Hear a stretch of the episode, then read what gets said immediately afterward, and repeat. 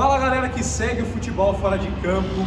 Estamos hoje aqui em Campinas, interior de São Paulo, e a gente veio entrevistar um cara que sabe tudo de preparação física, Thiago Vegetti. Eu e o Rodrigo Guimarães viemos até aqui, o Rodrigo saiu lá dos Estados Unidos para acompanhar um pouco dessa gravação, porque tem conteúdo muito bom para você que sonha em ser jogador e quer ter um preparo físico de ponta. A gente vai começar um pouquinho, o Thiago vai contar sobre a história, vai contar sobre todo o conhecimento que ele obteve aqui dentro do futebol e da preparação física. Então fica de olho que tem muita informação para você. É, aí a gente já vai para a parte agora da pergunta e toca o pau. Então agora começando a nossa, a nossa entrevista, a primeira coisa que eu acho interessante de você saber é um pouco sobre o Thiago, então, Tiago, conta um pouco sobre a sua história, um pouquinho de como é o foco do seu trabalho aí. Se apresenta também para o pessoal. Legal. Beleza, galera? Meu nome é Thiago Vegetti, sou preparador físico de futebol. É, trabalhei com futebol profissional durante 16 anos aproximadamente. Eu comecei minha carreira na categoria de base da Ponte Preta, passei por todas as categorias, do infantil até o profissional. Tive uma experiência de aproximadamente uns dois anos na Coreia do Sul é, num time profissional de primeira divisão. Voltei para Ponte Preta e depois me transferi para o Guarani, onde fiquei mais uns 5 anos na equipe profissional. Essa é a minha experiência de maneira bem resumida nesse mundo aí que todo mundo, a maioria aí tenta, tenta ter sucesso e não é fácil, né? Exatamente. A gente fala bastante, né? A gente brincando fala que a gente bate muito os nossos atletas exatamente sobre pontos que a gente vai trazer hoje aqui para a conversa. E o que, que você, da sua experiência, de o que você já fez, você consegue traçar um paralelo hoje? Por exemplo, ah, os jogadores, principalmente profissionais que você trabalha, tem um perfil e a molecada está vindo com um perfil diferente? É complementar, é dissonante? Como que funciona mais ou menos? Não, é... isso mudou, né?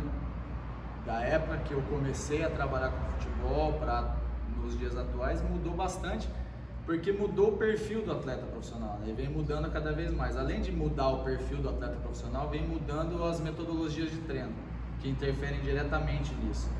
Então, o, o esporte está se tornando cada vez mais profissional e requerindo mais atenção nisso dos atletas. E a molecada que vem vindo da categoria de base tem que se ligar nisso. Na época antiga, tinha uma diferença gigantesca dos atletas profissionais para quem era da base. Era assim, era surreal. O moleque da base, com 17 anos, não era impossível ele conseguir ter uma oportunidade no profissional. Hoje já, já meio que, sei lá, se rompeu um pouco essa barreira, assim, já é mais fácil, os clubes já lançam jogadores é, com mais naturalidade, muitas vezes até por conta de é, problema de não conseguir investir em jogadores é, de, de, alto escalão, aí precisa usar os moleques da base. Mas o, o, que, o que difere, eu acho que do conceito dos jogadores, da, da, maneira que eles lidavam antigamente com agora, é que eu sinto que cada vez mais eles estão se tornando mais profissionais. Eles estão deixando de ser jogadores de futebol e se transformando em atletas profissionais. Acho que muito até por conta dos exemplos que tem na Europa, essa questão de globalização, muito acesso à internet que cada vez está maior, então você tem você consegue visualizar o que você quiser na hora que você quiser, então tá fácil você achar os jogadores da Europa jogando, treinando, como é que é a vida dos caras fora de campo. Há 10 anos atrás isso não tinha. Então acho que tudo isso interfere. Você pega um exemplo como, sei lá, o Cristiano Ronaldo. A molecada de hoje está tentando se espelhar nele. Ele é um atleta né, na essência. Além dele ser um excelente jogador de futebol, tecnicamente muito bom, ele é um atleta profissional. Se cuida o tempo todo fora de campo. Então acho que esses exemplos que vêm por conta dessa, dessa demanda toda de informação que é possível de ter hoje, acho que interfere um pouco nessa nessa questão e vem mudando um pouquinho a cabeça dos atletas. Sim. Até a gente tem assim alguns exemplos sobre uma cultura empreendedora que está sendo criada dentro do ambiente do futebol. Então, como você citou o caso, eu até vi uma entrevista do Ferdinand, ele dizia que o Cristiano Ronaldo foi o primeiro atleta que ele conheceu profissionalmente a contratar um preparador físico para ele, um nutricionista para ele, e hoje você atende um grupo de atletas que já tem essa visão empreendedora, né? Ele trabalha muito mais por ele e representa um clube, Sim. né? É, isso já é esse conceito do atleta na Europa, ele ter a comissão técnica, não é comissão técnica, mas ele tem um staff fora do clube só dele, um preparador físico, um psicólogo, um nutricionista, enfim, um fisioterapeuta. Isso já é comum lá e não é de hoje. É, cultura lá favorece isso, né? Então os clubes permitem isso, isso é fácil de lidar, então eles não, não precisam dar muita satisfação para o clube, eles simplesmente contratam quem eles quiserem, eles fazem os trabalhos dele é, fora de campo da maneira que eles acharem melhor e porque eles vão ser cobrados ali e acabou. No Brasil essa cultura ainda não funciona muito bem. Então, um atleta que se encontra empregado no clube, eu não conheço muitas histórias dele ter uma equipe trabalhando para ele fora de campo aqui no Brasil. Eu não tenho conhecimento de que isso, que isso esteja acontecendo.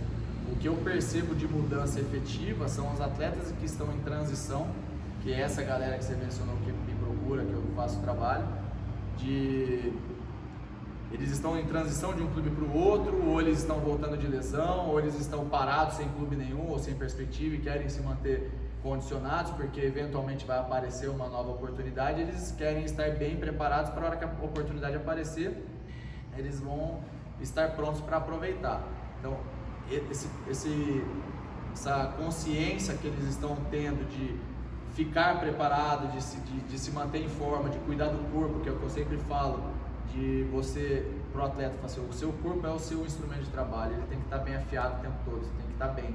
Não adianta você ficar parado na tua casa jogando videogame, bebendo, fazendo churrasco, a hora que aparecer uma oportunidade no clube, você está gordo, mal preparado, você vai chegar, você vai se machucar, não vai conseguir render, enfim.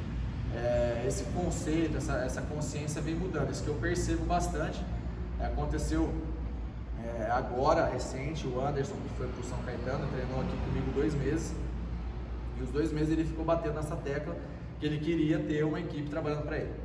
Porque ele está na reta final da carreira, já está com 32 anos, e ele está se preocupando muito com essa questão fora de campo, então ele queria ter é, pessoas trabalhando para ele fora do, do, do, clube, mas que a gente, até conversei bastante com ele, falou, como que a gente pode encaixar isso? Porque a cultura aqui é diferente, né? O clube não vai aceitar tão bem, você não sabe o que está se passando lá, difícil um preparador físico que trabalhe para você adivinhar o que está sendo feito dentro do clube, é complicado isso, né? Compartilhar. Exato, então eu não sei na prática como é feito na Europa, eu sei que isso é liberado, que é bem comum. Eu conheço preparador físico que foi, fisioterapeuta que foi para trabalhar para atletas lá é, nesse sistema, mas eu não sei como isso é conduzido no time. Mas eu sei que existe e é legalize, é tudo certo, não tem importância, ninguém se preocupa com isso. Isso não é um problema. Aqui no Brasil eu não conheço nenhum, nenhum caso de algum atleta que esteja fazendo esse tipo de. Não que não, não exista, eu simplesmente não conheço, mas essa consciência dos caras, pelo menos nas férias, intertemporadas, eles estão se preparando para a pré-temporada. Isso já é um adianto gigantesco. Né? Então, a pré-temporada é muito curta, exato, é muito desgastante Muito. Então, eles estão se preocupando em ficar pronto para a pré-temporada. Olha a cabeça do cara. Isso não acontecia nunca 10 anos atrás. Nunca acontecia. Então, isso já está mudando e o único beneficiado com isso é o próprio atleta. Até o próprio Rodrigo que trabalha e estuda nos Estados Unidos, existe essa relação também lá nos Estados Unidos de jogador, até por conta de draftar, né? Que aqui no Brasil a gente não tem o draft. O cara que está buscando o draft, ele tem esse trabalho um pouco mais personalizado? O atleta que está numa faculdade lá, que, querendo, buscando o draft, que tem um, um pouco de dinheiro, porque lá as coisas não são baratas, ele busca sim os profissionais à parte, os profissionais particulares, para ele tentar conseguir jogar acima do nível é, da faculdade, acima do nível que pede o, o, draft, né? E aí é mais fácil para ele ser draftado. Mas é, normalmente nas faculdades mais abaixo, na faculdade que eu trabalho, não é muito difícil você ver. Você vê mais é pessoalmente mesmo, a pessoa treinando individual, sozinho. Eu posso fazer um parênteses? Claro. Eu vou postar essa entrevista no meu canal. Explica para o meu pessoal o que é draft. então, o, o, draft é quando um, um, time escolhe um jogador. O jogador se destaca na liga, na liga universitária, e um time da MLS, um time da segunda divisão dos Estados Unidos, seleciona aquele, aquele jogador para ir para o seu time na próxima temporada. E aí tem posições que vai selecionando o time ficou em último na, no, no, ano passado é o primeiro a escolher, então ele pode escolher o melhor jogador do, dos estados que for o melhor, considerado o melhor jogador das ligas universitárias. E assim vai esse ranking. E aí dentro desse, desse ranking, por exemplo, o primeiro time escolhe o melhor jogador, o Colorado Rapids agora recrutou, draftou o André, inclusive ele estreou ano passado, fez gol, estreou bem. E ele, e ele foi antes dele ir para o Colorado Rapids, ele tinha ido para um time, acho que era o Cincinnati, se eu não me engano.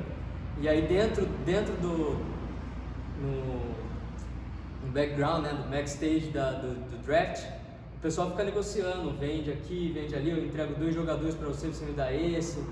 E, assim, e essas são as negociações. Assim são contratados os jogadores jovens, né?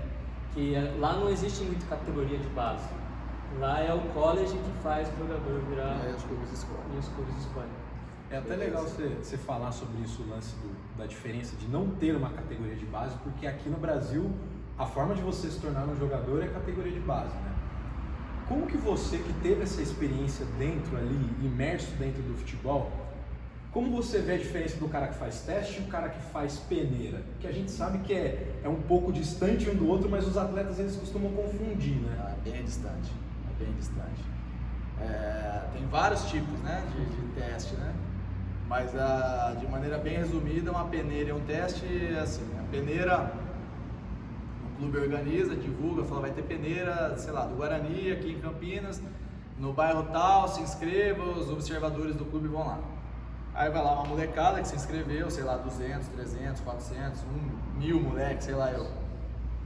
Treino, aí cada modelo de peneira eles fazem de um jeito, ou só coletivo, ou faz trabalho técnico, enfim, não importa a metodologia que é usada para avaliar. E aí bota lá os moleques para treinar, eles passam por essa sequência de treinos. E aí os observadores vão peneirando. Esse é o, é, esse é o nome.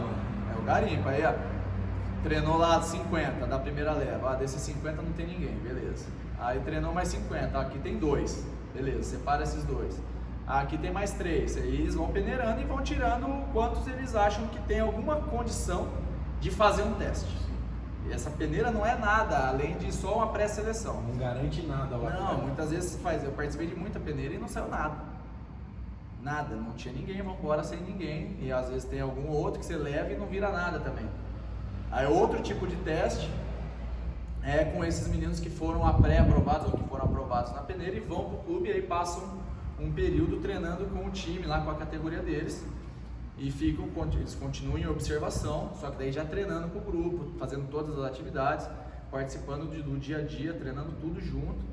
E aí o treinador, que aí não é mais um observador, é o próprio treinador, o preparador físico, auxiliar técnico, comissão ali que trabalha naquela categoria, que toma a decisão se o menino serve ou não para continuar.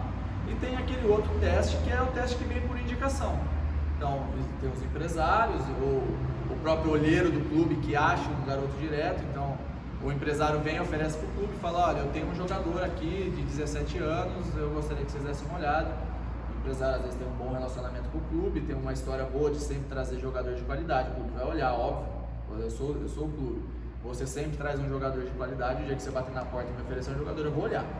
Então, esse jogador passa lá uma semana, 10 dias, 15 dias, depende do, do, do formato que o, clube, que o clube trabalha. E o outro tipo de teste é o que vem direto pelo olheiro do time, né?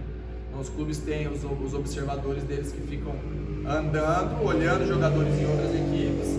Sei lá, o olheiro do São Paulo tá andando aí pela Copa São Paulo e vendo jogador. Talvez ele ache um jogador de um time lá de Rondônia, que é muito bom, e traga para São Paulo. Às vezes já traz contratado, às vezes traz para fazer uma avaliação, depende do, do, do, modelo que eles oferecem. Mas essa é a diferença básica entre peneira e teste, é que a peneira é só uma pré-seleção para definir se você vai lá fazer teste. Os que não passam na peneira esquecem, não precisa nem ir. E, você... ah, e acontece de não passar na peneira. Sim. Não é, é bom que se frise, né? Não, é, não quer dizer que ah, o cara não passou numa peneira e ele não serve. Não.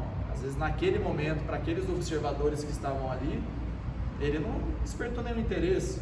Às vezes o time precisa de um lateral direito. E eles estavam procurando outra coisa, enfim, tem história para, né? Tem história do Cafu que fez peneira um monte no São Paulo e não passou em nenhuma, e depois virou quem foi. Então, assim, não é porque o menino não passou ou não foi aprovado numa peneira que ele não sabe jogar futebol, que ele não serve. Ele tem que continuar insistindo. Se ele acha que ele é bom, se ele acha que ele tem condição, ele tem que insistir. Não é um, um bater o martelo que ele não serve, né? Mas é só essa diferença. Não tem uma certa receita de bolo, né? Não, não, não, não, não tem, não tem. Jeito nenhum. Nem peneira, nem treino técnico, nem preparação física aceita. E você percebe, por exemplo, a diferença de um jogador quando ele chega no clube? Você olha, você fala, esse cara aqui, vamos dizer assim, é um peladeiro, ou esse cara ele está mais preparado? Pô, ele veio de um projeto social, tem um, um, porte físico, então aquele cara que fica pouco tempo com a mão no joelho, pouco tempo com a mão na cintura. Tem também um lance da postura que você consegue notar a partir da preparação física? Tem, tem, mas é, é legal de falar disso, mas isso não, isso não determina se ele sabe jogar bola. Né? É mais uma avaliação de lapidação, engana. de trabalho com É, você vê o cara, você fala, pô, esse cara tem estilo de jogador. Esse, você, por exemplo, é, você pega os moleques que chegaram para fazer teste, coloca junto no time e você vai fazer um aquecimento que tem coisa na time de corrida, alguma coisa assim muito um pouco mais específica de quem já treina. Aí o cara começa a fazer e fala assim, ah, esse, cara, esse cara já treinou, aqui nunca treinou. Você consegue fazer essa, essa diferenciação na hora que você vê, você já sabe. Não quer dizer que o que já treinou seja bom e o outro não. Porque já vi, apareceu na, na época minha na Ponte Preta na base, direto acontecia. A gente falava, pô, esse moleque aqui não tem estilo nenhum de jogador. Aí a hora que via, jogava pra caralho. E o outro cheio de, cheio de pose, não jogava. Então não dá pra você avaliar o jogador, né? A gente não fazia isso, óbvio, mas acontecia a gente conversar e a gente falava assim, pô, esse moleque engana? Esse é cara aqui que tem estilo, se você chegar num clube, dá pra colocar lá sem os caras verem. Esse aqui não dá, mas esse aqui que é o bom. Sim. Então, assim, isso não dá pra você se enganar, mas a hora que você pega para fazer treino físico, principalmente exercício coordenativo, você sabe quem já treinou e quem não treinou. É aquele cara que você olha e fala, esse aqui dá pra polir, lapidar, é, esse aqui vai dar muito vai dar trabalho. trabalho. Dar, visto pela parte física. É, eu ia falar, tipo, a diferença, quando um cara um atleta vai fazer a peneira ou o teste, ele chega cru, entre aspas. É muito diferente um atleta que já está no clube desse atleta que vai, que vai fazer a peneira, o teste, é, é, é muito grande a diferença. É, assim, o, geralmente o, o garoto que vinha fazer peneira, fazia uma peneira e vinha fazer o teste pela peneira, quase 100% desses moleques eram cru eles já estavam fazendo peneira. Porque geralmente quem vem fazer teste direto, ou por indicação de um empresário, ou por indicação é, de um diretor, ou o próprio observador do clube, esse cara, esse moleque já está em algum lugar, já está jogando, ainda que num clube inferior ou num projeto, em algum lugar assim, mas ele já está tendo alguma, alguma experiência de treino com mais frequência. Ainda assim, esses caras sofrem. O, o que não sofre é um moleque assim, por exemplo, é, saiu do São Paulo, por motivo que não importa, e aí o empresário trouxe para ponte. Esse cara tá pronto. Vai pegar e pôr para treinar junto. E aí vai ver se ele é bom, se ele é melhor ou pior dos outros e acabou. Não vai sofrer. Tava treinando no São Paulo. Ao contrário também. Né, que saiu da, da ponte e foi pro São Paulo. Tem muita diferença de performance quando tá jogando em base de time profissional, não é que tá lá inscrito, federado, treinando. Agora, se pega um moleque que não está inserido dentro de um contexto desse, de clube profissional de categoria de base, esse moleque sofre, porque a diferença é gigante. Pega um moleque do juvenil do São Paulo, faz, sei lá, sete, oito treinos por semana, treina dois períodos, uns dois, três dias, mais todos os outros períodos que ele treina uma vez só. Contra um moleque que não treina, que só joga pelada na várzea. Ué, não dá, cara. Tá fedendo grama, não né? Dá, não dá pra comparar. O moleque faz treino de força, o cara o moleque faz quilometria, ele faz treino de velocidade, ele faz tudo.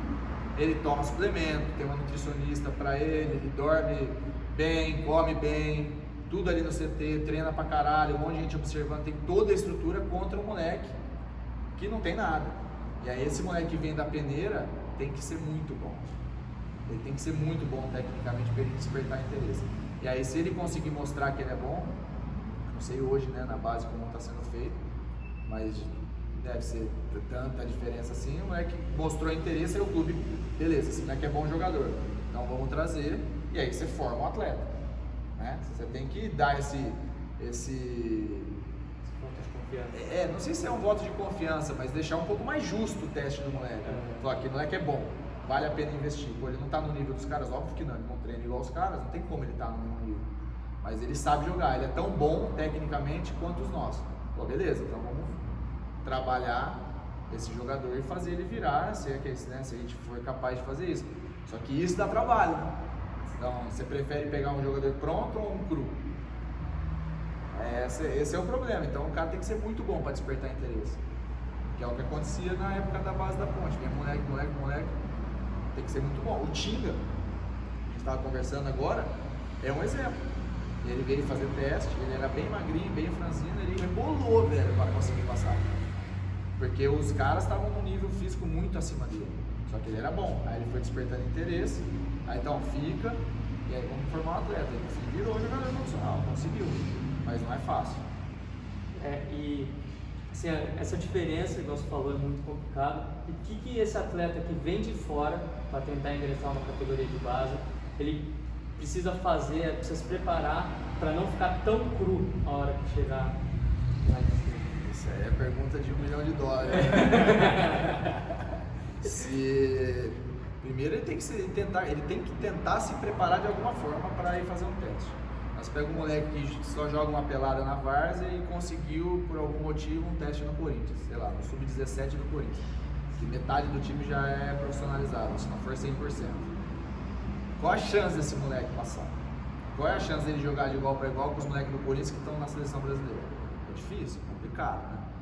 Então ele tem que tentar se preparar da melhor forma possível com algum preparador físico, com algum treinador, fazer alguma coisa, ele melhorar o máximo que ele pode, pelo menos a força dele, a performance física dele, para ele conseguir treinar contra os caras.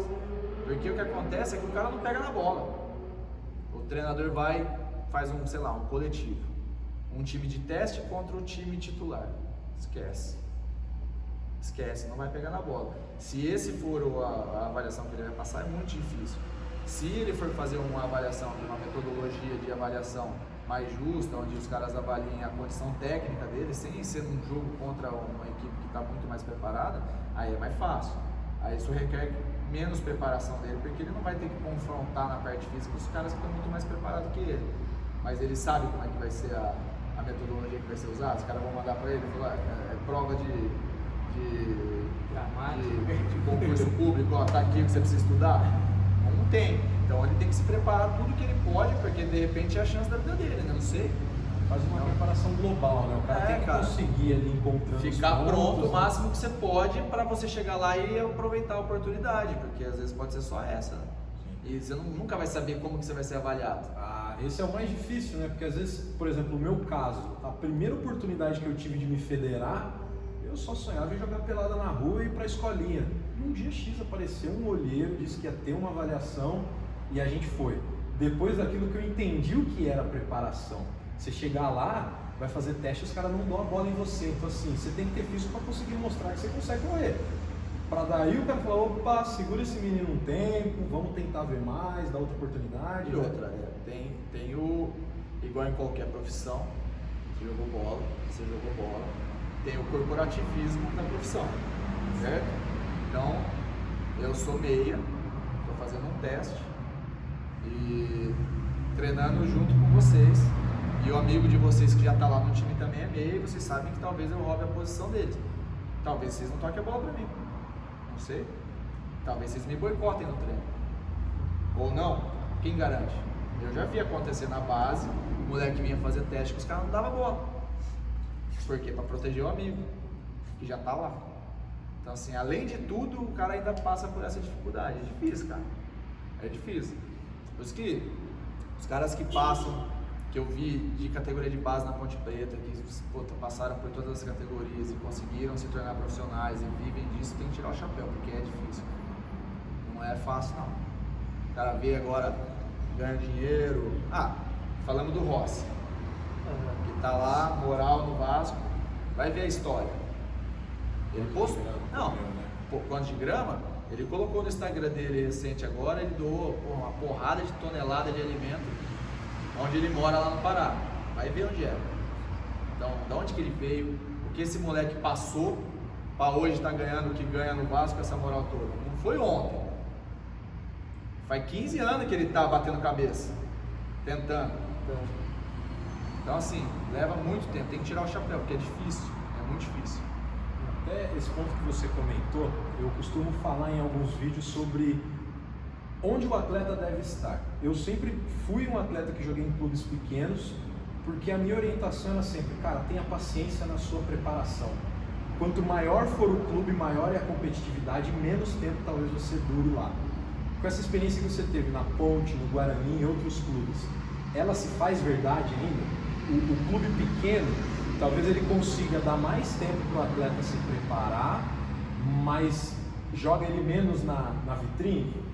Ou é, é um negócio meio equilibrado? A, a parte da competitividade, eu acho que você pode olhar por dois aspectos. Né? É, tinha fila na Ponte Preta para fazer teste. E também deve ter fila no Corinthians. E deve ter fila no São Paulo.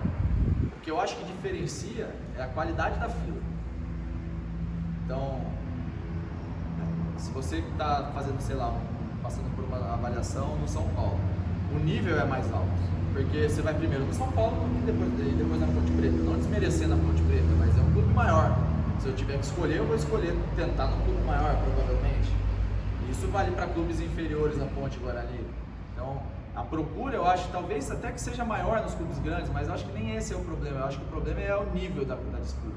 A competitividade é maior pelo nível da, dos atletas que estão lá tentando e dos que já estão lá, né? E dos que já estão, que é o principal. Então isso é mais difícil. Agora o tempo que o, o clube dá para o atleta, eu acho que não muda. Porque enquanto, enquanto você estiver produzindo e mostrando para o clube que você é bom, a tua vaga está ali. Você vai perder a vaga se aparecer alguém melhor que você. Mas isso vale para qualquer profissão. Isso vale na Ponte, no São Paulo, no Corinthians e em qualquer profissão. Afinal é resultado, É, né? para tudo. Então, se você produz, você consegue manter teu lugar. Se você deixa de produzir, aparece alguém que produz mais que você, esse cara provavelmente vai tomar teu lugar e aí você vai ter que sair. Mas isso não é só no futebol, né? Então, essa questão do tempo eu acho muito relativo. Se o cara é bom, ele fica 10 anos. Se ele não é bom, vem outro melhor, talvez ele fique menos. Ninguém é insubstituível. Exato. E principalmente no futebol, que é muito volátil, e hoje ainda a parte de, de empresários e tudo mais. O empresário ele ganha na transação. Então você não vê um jogador às vezes ficar quatro meses no clube. O cara em um ano ele pingou em três clubes, passou por vários lugares, não consegue absorver a cultura, o método de treino, que acho que faz muito, muita diferença ali. Pô, o Thiago já me conhece, sabe das minhas características, o meu limite Isso faz diferença. o trabalho, né? Como você Sim. consegue, sei lá, personalizar mais Sim. ainda, né? Ah, e isso vale para os dois lados, né? É ruim quando fica trocando toda hora de jogador e para o jogador é ruim quando fica trocando toda hora de comissão técnica. É o mesmo cenário, só visto de, De forma de diferente. forma diferente, porque fica trocando toda hora. Você está no clube troca de treinador 10 vezes. Eu estou num clube, eu sou preparador físico, troca o elenco 10 vezes, dá na mesma. É ruim para todo mundo. É igual a gente estava falando de, sobre analogias. É muito mais fácil você aprender com analogias. É. Mas às vezes depende de- da pessoa que te traz Sim. aquela informação. Então eu tô com você, tô acostumado a absorver o seu conteúdo, a sua inteligência. De repente vem um cara que ele não tá tão acostumado assim a lecionar. É. É porrada. Cara, entra em campo, bota a chuteira e vamos correr. É, e cada, e cada. Aí é o jeito de lidar de cada treinador, né? E não tem como, Sim. é diferente. Porque pode ser que dê resultado É ou não. né? diferente, o preparador físico também, é diferente o modelo de treino, o jeito de conduzir o treino. E não vem ao caso quem está certo e quem está errado, até porque eu não acho que esteja um certo e o outro errado. Eu só acho que são diferentes. Eu tenho uma visão de treino, você como preparador físico pode ter outra, você pode ter outra. E se a gente juntar, sei lá, cinco amigos meus que são bem meus amigos, preparadores físicos, estão trabalhando em um monte de clube, a gente sentar os cinco, eu e mais cinco, e montar uma pré-temporada para o mesmo time, vai sair seis, vai sair seis pré-temporadas diferentes. E aí? Quem tá certo, né? Não tem essa, porque o que a gente estava falando, não tem receita. Então, quanto menos troca o comando e quanto menos troca o elenco, melhor para todo mundo. Aí você pega os grupos que estão juntos há muitos anos, com a mesma comissão técnica há muito tempo, aí esses caras começam a dar resultado mais do que os outros. Mas é óbvio. Por isso o espanto de você ver entrevistas de treinadores na Europa e fala assim, pô, o Brasil é loucura, troca de treinador, troca de treinador, como é que eles querem resultado? Não tem como dar resultado. Aí o Guardiola chega no, no, sei lá, no City e fala, preciso de três anos para dar resultado. Pô, é o Guardiola. Em teoria ele não precisava de tanto tempo, mas ele precisa e ninguém acha nada. Aí chega aqui no Brasil, qualquer um tem que, ter, tem que dar resultado em um mês. Não tem como, não existe mágica. Até antes da conversa você tava falando sobre o Paulista, né? É. Tem, tem um número exato de jogos para você dar O certo. Campeonato Paulista vai começar. Cinco rodadas, vamos anotar. É. Começa o cai-cai, né? Cinco rodadas, cara. O campeonato é muito curto. Se você perder cinco partidas, você já está quase rebaixado. Talvez você nem dure cinco partidas. Você, o treinador a comissão. E o clube não vai esperar. Aí o clube vai trocar de, de treinador no meio do caminho. Talvez atrapalhe. Que muda a metodologia. Talvez melhore, mas é um tiro, né? No escuro, vai saber. Às vezes acerta, às vezes é. Aí o Brasil vai nessa. Mas eu acho que é por isso ainda que mantém essa cultura, porque é mais fácil você ficar tentando o tempo inteiro do que você esperar, ter aquela paciência de, cara, eu vou fazer um trabalho com começo, meio e fim. Nunca, no Brasil nunca. E vou colher o resultado e a partir do resultado talvez eu avance. E né? nunca, eu não acredito que isso aconteça. Mas, acho que mesmo... Tem alguns clubes que estão nesse caminho, né? O Atlético Paranaense faz isso. O que mais? tirando até Atlético Paranaense que vem na minha cabeça assim, o Grêmio está tentando o campeonato, está lá faz tempo, mas que eu, que eu conheço, que eu conheço o pessoal que trabalha lá no Atlético, é, desde a base, eles têm, têm um conceito um pouco mais avançado nessa, é mais nessa fluido, questão. Né? O cara, ele... é, eles têm um plano. Eu, aparentemente eles, têm, eles sabem onde eles estão indo. Né? E a maioria das vezes a galera sabe nem onde está indo. Ah, contrata um treinador. Você vê muito, os caras contratam um treinador tem um perfil de trabalho, uma linha de trabalho. E de novo, não importa se não tem essa de certo e errado, é só diferente. Aí eu contratei você. Aí você perdeu uma meia dúzia de jogos e te mandou embora. Você era de uma conduta A. Aí eu não acho o outro da mesma linha de conduta. Eu pego de conduta B. Não tem lógica, Não tem lógica. Eu estou atestando que o que eu fiz não tem sentido. Aí eu vou nele. Aí não dá certo, eu vou no C. Cara, não faz sentido. Não faz sentido nenhum. E, e aí você, você vê, e aí cria dívida, aí não paga, você vê o Cruzeiro aí. O São Paulo também caiu nessa besteira quando demitiu o Aguirre, né? Fez isso. É, é, é duro, então, é, é, a cultura. Isso aí é cultural. Eu não, eu não acredito que mude, não. Talvez um clube ou outro consiga, mas eu não, eu não acredito nessa mudança. Igual tem na Europa, de se fica aí cinco anos, se você ganhar, beleza, se não ganhar, beleza também, porque a gente acredita no seu trabalho. Não tem essa muito, como é que eu posso dizer, um mercado muito sofrido. É difícil, cara, difícil. Querendo ou não, a gente estava falando aqui, o Thiago tem programas de preparação e até fazer um merchan aqui dos seus programas, porque quem quiser se preparar, quem quiser ter acesso a conteúdo de qualidade, o Thiago ele vende programas, ele prepara coisas e se ele quiser ele vai dar um desconto pro pessoal que é o nosso, nosso seguidor. Mas ainda nós não estamos vendendo nada, vai não. sair. O curso vai, o, programa de treinamento vai sair em breve, mas ainda não mas tem. ainda você faz Por enquanto é gratuito. Né, tem, tem consultorias de alguns atletas que me procuram à distância ou até aqui para treinar junto comigo, isso tem de fato, mas um programa de treino que eu venda para todo mundo ainda não tem, vai sair um dia, mas ainda não. Legal, porque assim, gente, quanto mais vocês estiverem conectados, então a gente falou aqui, o atleta tem que estar tá cheirando grama tem que estar todo o tempo dentro do campo, tem que estar jogando. O tempo de bola é impressionante. Se você não tem, você não joga.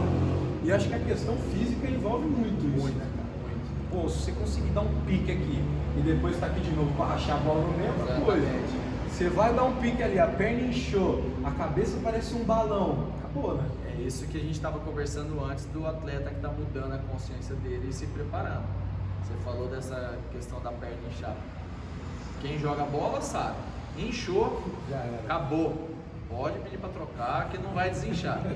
Esquece. para cada volta não, achar. Não, não pode. Então assim, você tem que estar preparado, né? Sua perna não pode, você não pode deixar sua perna inchar. E a gente fala assim, ninguém entende nada, né? O que é perna inchar.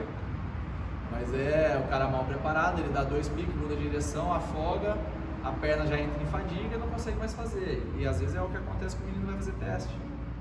Afoga, cansa muito rápido, porque os outros estão muito mais bem preparados.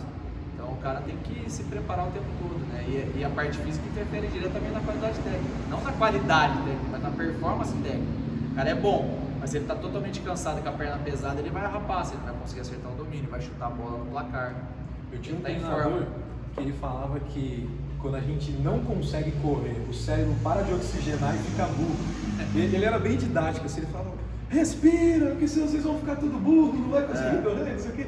Mas se for levado do lado bem simples, é uma verdade, né? O problema é quando você está em, em, estado de muita fadiga, isso atrapalha diretamente a questão neural, né? E aí você perde do é, controle motor e aí você começa a ter erro técnico, que é coordenação fina. Então seu passe vai sair errado, você vai, você vai dar um passe de meio metro e você vai errar. E você nem sabe por que você errou, porque você está tão cansado, você não está nem conseguindo pensar mais. Você acha que você processou tudo E- aquilo? Exatamente, isso aí é aprendizagem motora, né? Teoria de, de treino de infância. Você saber o que está fazendo. E aí quando você está no estado de extremo, de extremo cansaço, totalmente exausto, isso interfere diretamente. Se você não estiver preparado para isso, você erra. Tem mais pergunta aí, Digão, pra gente fazer? Então, normalmente, a gente tá falando de treinamento, você é preparador físico. E Já assim, fui. é, hoje É, trabalhando com fui, preparação já física fui. aí, É. mas assim, tem, o- tem aquele, aquele é, a densidade do treino. Se uma pessoa quiser treinar sozinha, um atleta quiser treinar sozinho, qual que é essa densidade do, do treino que você acha que Pode deixar? Pode. Depois a gente põe aquela telinha assim. esse, acha aqui, esse aqui é pra gente ganhar like. Pega no colo, uau, uau. que você acha que assim, a densidade do treino que você acha que o atleta tem que ter, né? Eu sei que é difícil sem acompanhamento, até não é certo treinar sem um acompanhamento de um profissional, mas a densidade do treino que o atleta tem que ter para para conseguir chegar pelo menos a, próximo do limite dele. Então, aqui, a, a tua pergunta é, tem um problema na, nela própria, né? Depende do que você chama de densidade de treino. Esse é o primeiro aspecto quando você fala de treinamento. É, densidade de treino está sempre relacionada com as pausas dentro do programa de treino. Então, por exemplo, você vai fazer um treino de, sei lá, de circuito, que você vai, sei lá, você tem que dar tiro durante 30 segundos e você vai descansar um minuto. E vai repetir isso um monte de vezes. A hora que você começa a diminuir essa pausa, você tira essa pausa de um minuto para 50 segundos, de 50 segundos para 40, você está deixando o seu treino mais denso. Então você mexe na densidade do treino, da sessão de treino. E você deixar o treino denso. Densidade de treino, quanto mais alta for, isso interfere diretamente na intensidade. Vai ficar cada vez mais difícil, porque você se recupera menos. Então, basicamente, quando você fala de densidade de treino, você está falando diretamente do quanto o atleta vai se recuperar ou não nos estímulos dentro do treino e o quanto isso vai afetar na intensidade que ele é capaz de gerar no próprio treino. Então, a intensidade do treino talvez caia, porque ele está cada vez mais cansado, porque ele se recupera menos e ele não é capaz de jogar mais intensidade. Então a intensidade, se você estiver medindo a intensidade que ele está fazendo, vai diminuir. Porém, a sensação metabólica dele aumenta cada vez mais, porque o treino, apesar dele estar conseguindo fazer com menos intensidade, o treino está cada vez mais difícil para ele. Então ele vai, ele vai se cansar cada vez mais. Mas eu não acho que foi isso que você perguntou. Quase isso. É que na verdade não era densidade, eu falei a palavra errada, É. era intensidade.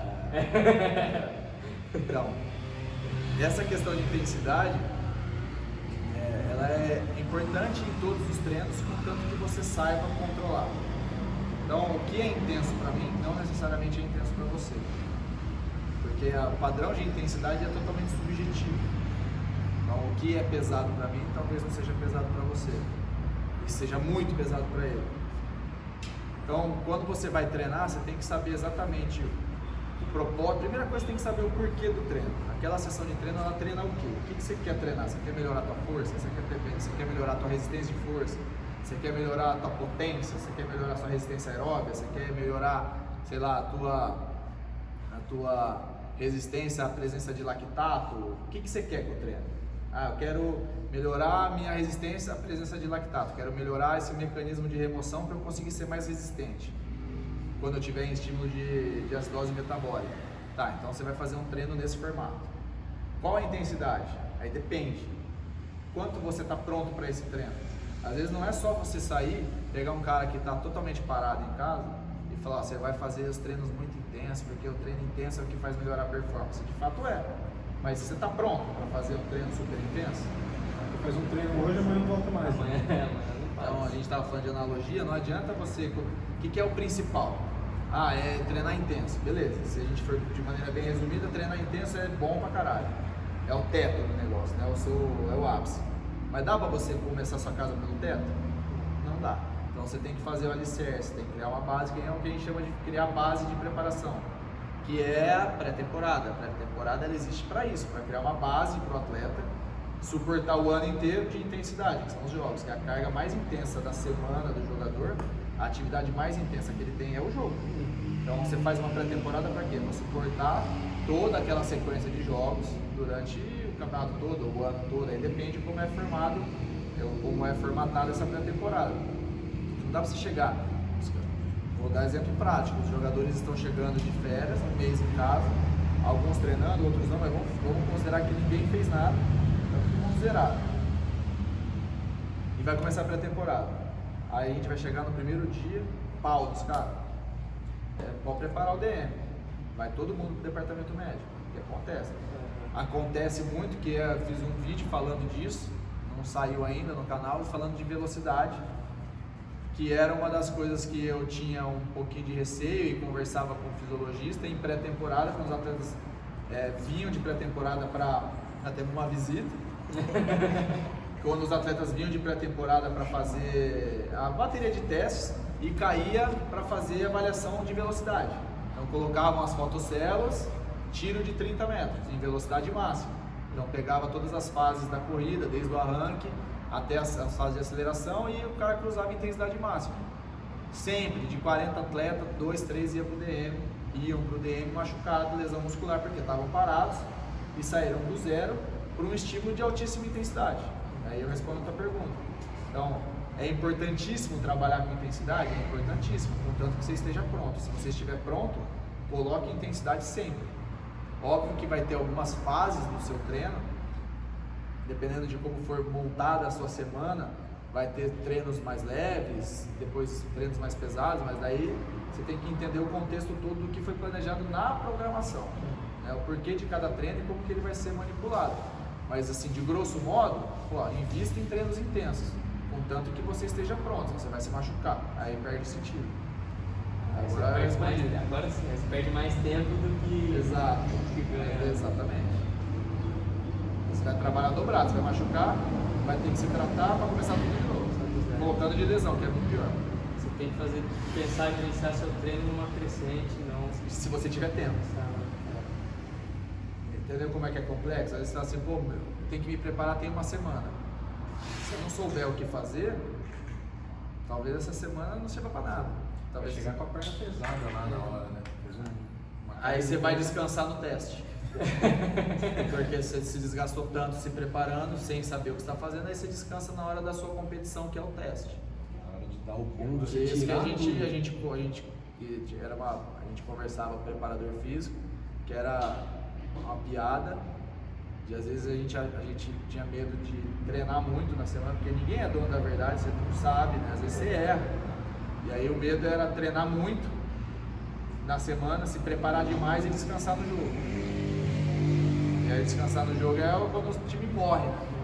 Os caras acabam, miram, do nada, você fala, caralho, o que, que acontece, né? Por que, que os caras cansaram tão rápido de repente?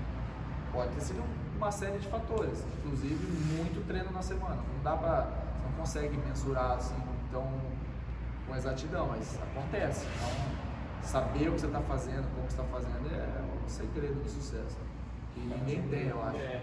Isso que você falou é, é muito legal, porque a gente assiste na TV, geralmente o comentarista ele já vai. Ah, é direto no preparador físico. Né? O preparador É, físico o não tá preparador físico fez nada. tudo sozinho, né? O cara não fez nada, ou não entende nada do que tá fazendo, É. né? Mas às vezes é é uma relação intrínseca. Tudo, é um monte de coisa que interfere, um monte de coisa, um monte, uma série de fatores que pode fazer o cara cansar mais rápido do que o normal. E não necessariamente ele, ele chegou cansado, não necessariamente ele está mal preparado, pode ser um monte de coisas.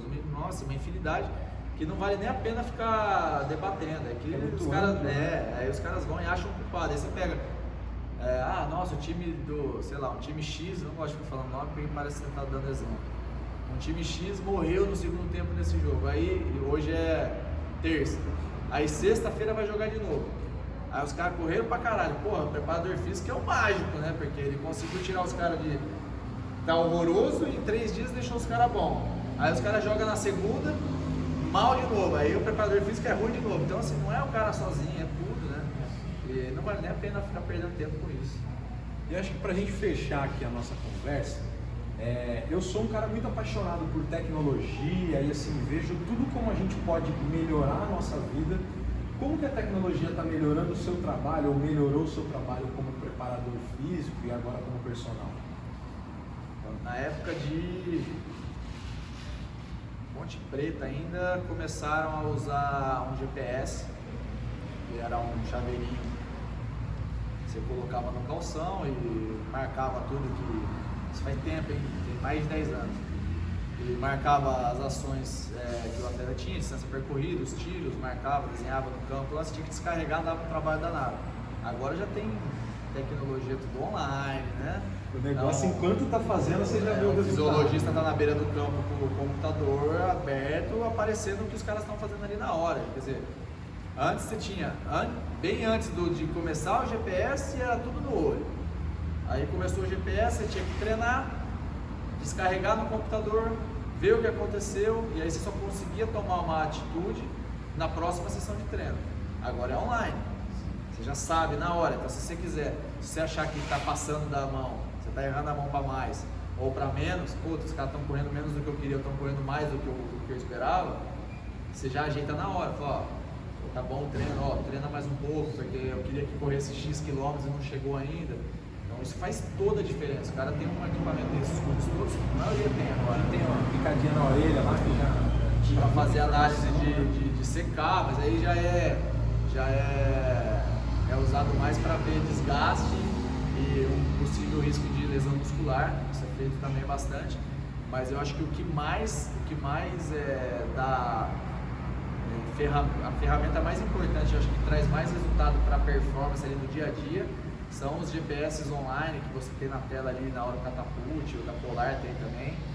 É, existem outros agora que eu não, não lembro nem o nome, mas é, que o cara é online, o cara tá, o time está treinando e está aparecendo na tela o rosto de todos os jogadores, o que o cara está fazendo, a frequência cardíaca, que velocidade ele está correndo, quantos tiros ele deu, se ele saltou, se ele não saltou, o que, que ele está fazendo, e aí você consegue mapear e falar, ah, eu queria que o cara tivesse dado 30 tiros, ele só deu 20, então faz um complemento de treino ele alcançar esse número. Dando um exemplo aleatório, pode ser quilômetro, ó, eu queria que corresse 7 quilômetros hoje no treino, correram só 5 então faz mais um complemento para completar essa distância. Você, tem mecanismo para manipular o treino da maneira que você quer, né? então pô, facilita para caralho. Muito legal. Então você que está acompanhando aí, acompanhou a nossa entrevista, é, deixa seu comentário, fala pra gente o que você achou. Se tiver alguma dúvida aqui sobre o tema, a gente sabe que foi um, um, um tema bastante profundo, a gente falou desde a preparação do atleta até de fato ele estar tá dentro de um clube e como é esse dinamismo dentro do, do futebol. Se você tiver alguma dúvida, deixa aqui, faz essa pergunta para o Thiago, ele vai ajudar a gente a responder e a gente vai ficar aqui com, com esse, esse trabalho de despedida, né? E para a próxima a gente tem mais. Tem alguma coisa que vocês gostariam de falar? E aí a gente deixa a última mensagem para o Thiagão aí. Eu acho que eu gostei muito. acho não, tenho certeza. Gostei muito, acho que vocês vão gostar, como o Veloso falou, desde a preparação até você chegar lá em cima. Foi, uma, foi um vídeo muito bom. E vamos deixar a mensagem para o Thiago, aproveita e deixa o seu Instagram, todas, contato, as, todas as redes todas sociais. As redes sociais. Conta tudo. O cara é, é, é, um dos preparadores físicos aqui, um dos personal que mais trabalha dentro do marketing digital, cara. Então, se vocês quiserem achar ele a jogar, Thiago Vegete, você vai achar vai tudo. Vai encontrar, vai achar de tudo. Mas entra no entra no Instagram, no, no YouTube principalmente. Tem muito conteúdo todo dia de preparação física, ensinando a fazer diversos tipos de treino, como controlar treino. O conteúdo é bastante, bastante interessante, vai ajudar vocês aí que querem treinar e não sabem como começar. E procure informação, tem no, dentro do próprio, do próprio Instagram link direto para o grupo do Telegram, onde sai conteúdo exclusivo que não sai em nenhuma plataforma, não tem muito canal entra lá no Instagram que de lá consegue achar tudo o resto. Legal. Então é isso. Ficamos por aqui nessa conversa. Eu sou o Luiz Veloso, aqui com a gente o Thiago Vegete e o Rodrigo Guimarães. Esse é o Futebol Fora de Campo. Um grande abraço.